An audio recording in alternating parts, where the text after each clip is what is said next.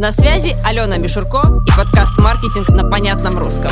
Он о системности, практике и простых инструментах маркетинга для ваших проектов. Для кого-то контент-план – это а, в какой день выходит там, когда какой пост. Для кого-то контент-план – это уже и посты, и сторис. Да?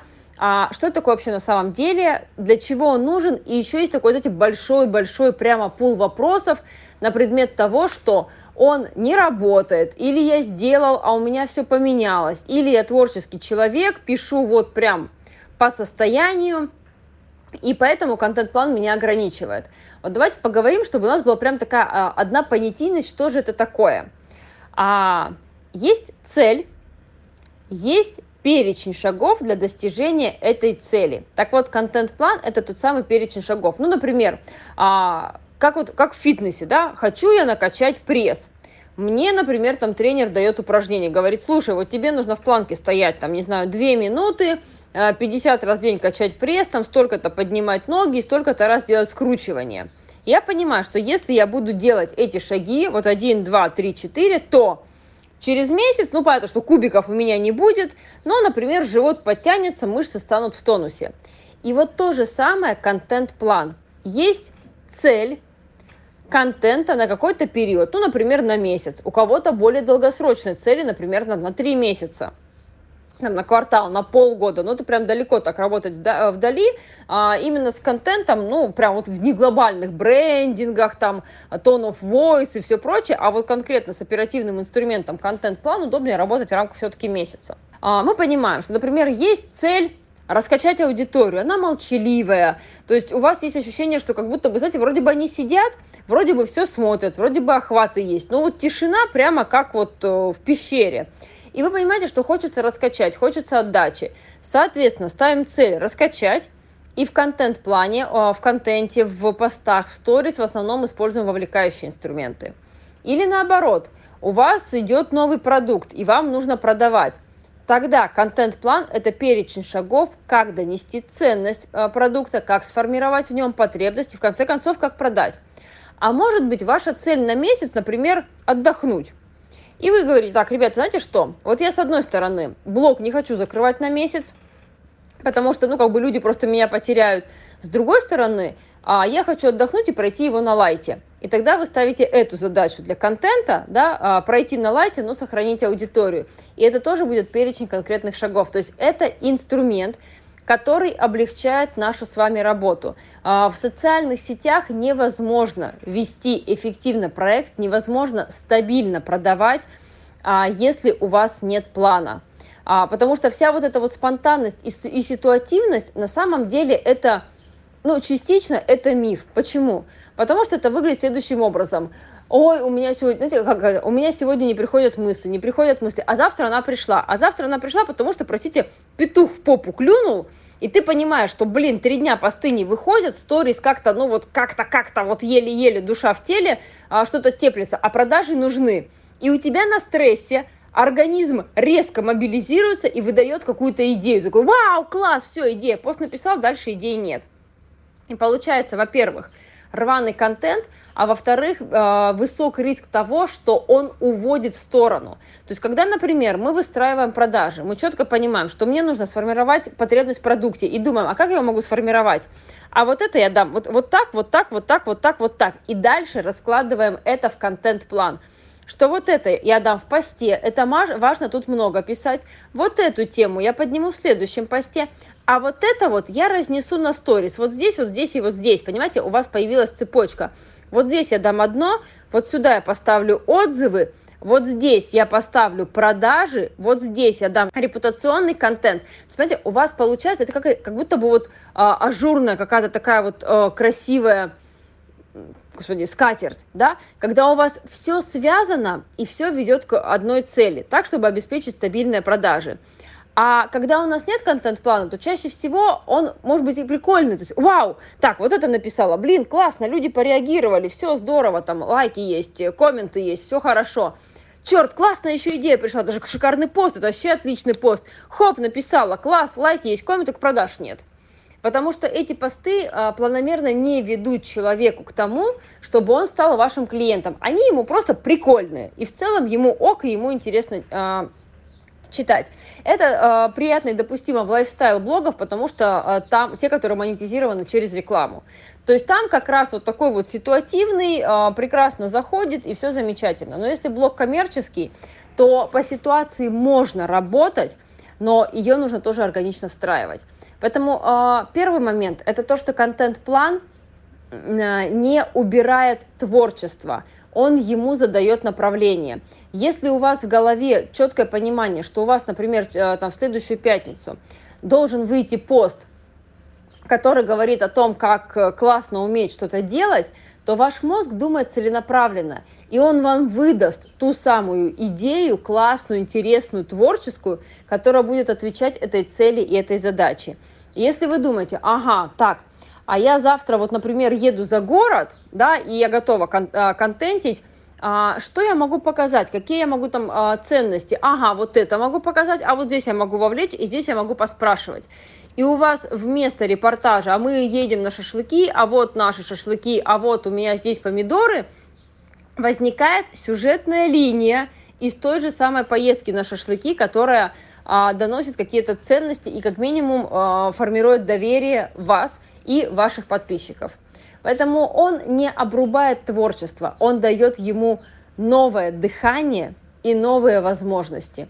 А, говорю, бонусом ведет к тому, что у вас появляется реальная возможность творить направленно, понимая, в какую сторону вы ведете людей, что вы им хотите донести, а уже факты для этого, идеи, сюжеты мозг вам подсунет.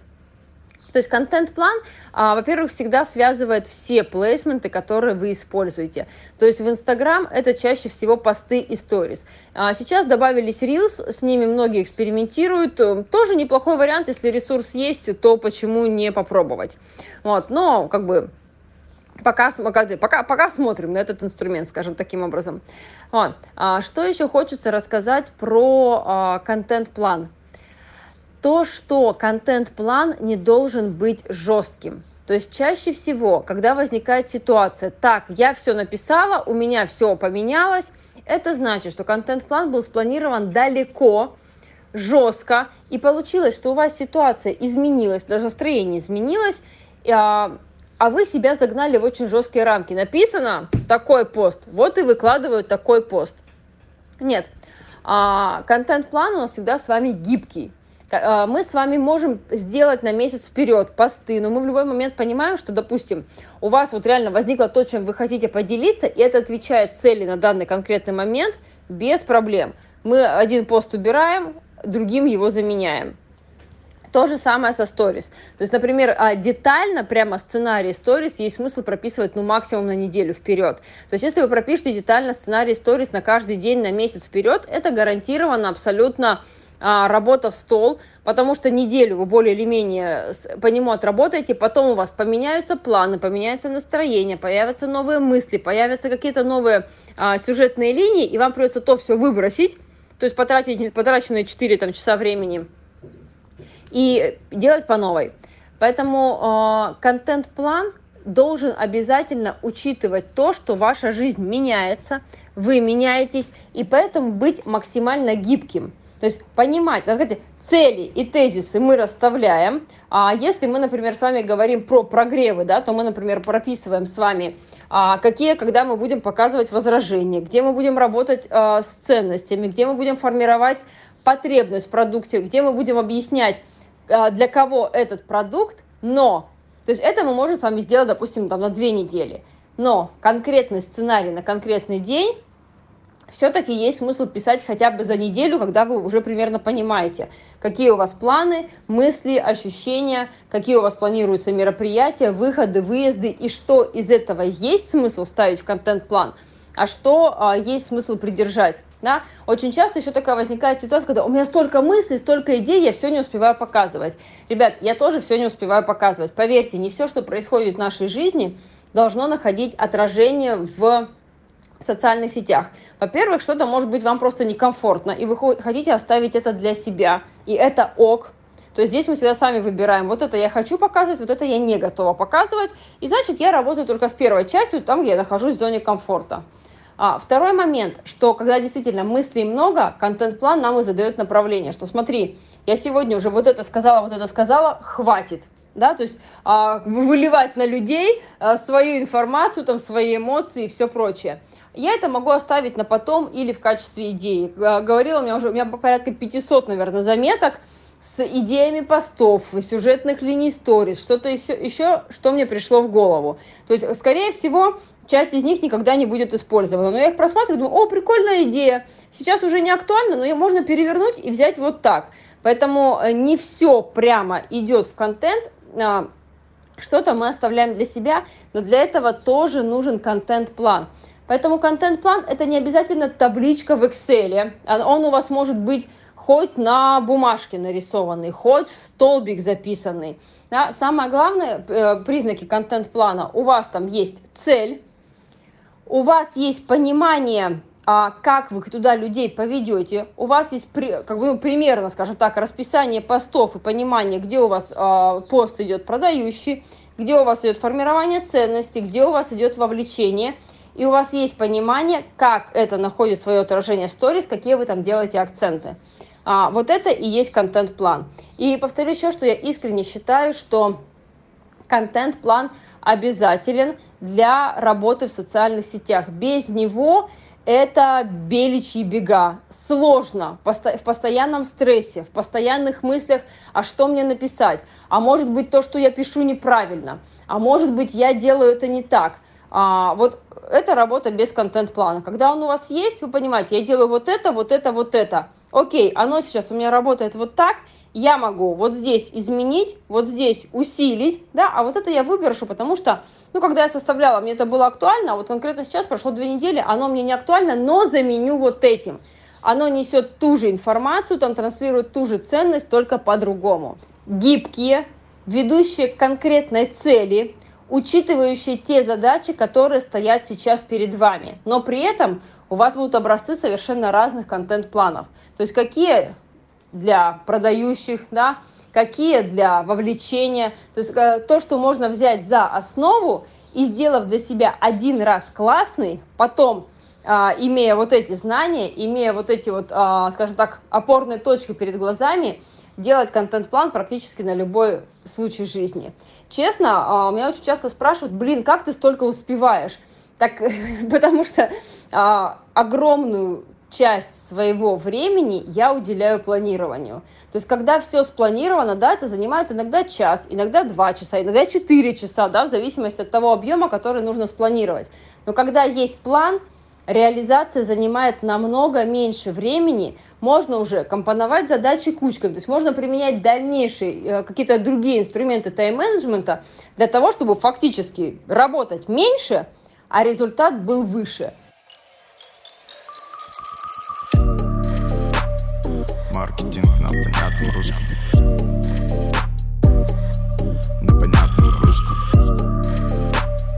Маркетинг на понятном русском. Маркетинг на понятном русском.